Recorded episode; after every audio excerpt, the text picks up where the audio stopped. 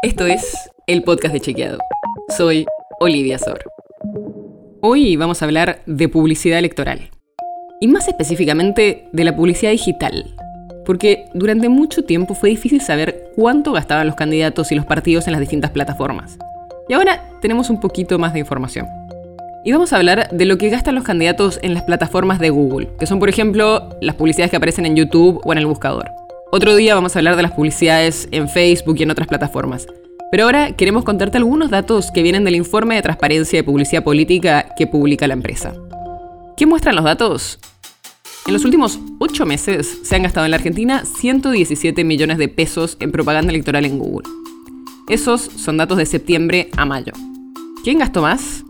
La organización que figura a la cabeza de los responsables que más gastaron en propaganda electoral es Santa Fe para Todos, que pagó por avisos para promocionar sobre todo al diputado nacional Roberto Mirabella del Frente de Todos como candidato a gobernador.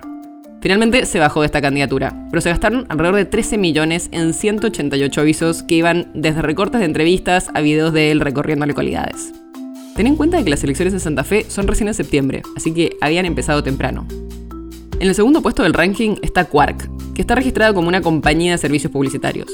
Gastó 12 millones en publicidad sobre todo de Patricia Woolrich, la presidenta del PRO y precandidata a presidenta. Pero también promocionaron a otros candidatos, como Rolando Figueroa, que fue electo gobernador de Neuquén por el Frente Comunidad, o el diputado radical Miguel Nani, que compitió para ser gobernador de Salta por Juntos por el Cambio y terminó segundo. Hay mucho más datos sobre quiénes gastaron más, pero es información a la que antes no podíamos acceder. Lo que pasa es que ahora Google exige que cualquiera que haga anuncios políticos tiene que estar registrado y se tiene que indicar quién pagó cada anuncio. Todo esto en un contexto en general en que las campañas políticas son muy poco transparentes. De hecho, te estoy hablando publicidad electoral cuando se supone que no se puede hacer hasta 35 días antes de la elección. Pero muchas veces se aprovechan los grises de la ley y lo hacen igual. Nosotros seguiremos analizando los datos que hay disponibles para ver quién y cuánto gastan en las campañas. La nota sobre la que se basa este episodio fue escrita por Juan José Domínguez. Si quieres saber más sobre esto y otros temas, entra a chequeado.com o seguinos en las redes.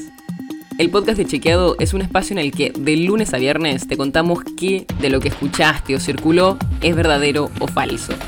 Te traemos datos para que puedas entender mejor las noticias. Si tienes una idea, algún tema del que te gustaría que hablemos en un próximo episodio, escribinos a podcast.chequeado.com. Y si te gustó este episodio, seguinos en Spotify o en tu app de podcast favorita y recomendanos a tus amigos. Es una producción de Chequeado, producción colaboración con Posta. La producción está a cargo de Martín Slipsuk y Sebastián Chávez. Y la edición es de Nacho Guarteche. Yo soy Olivia Sor. Hasta mañana.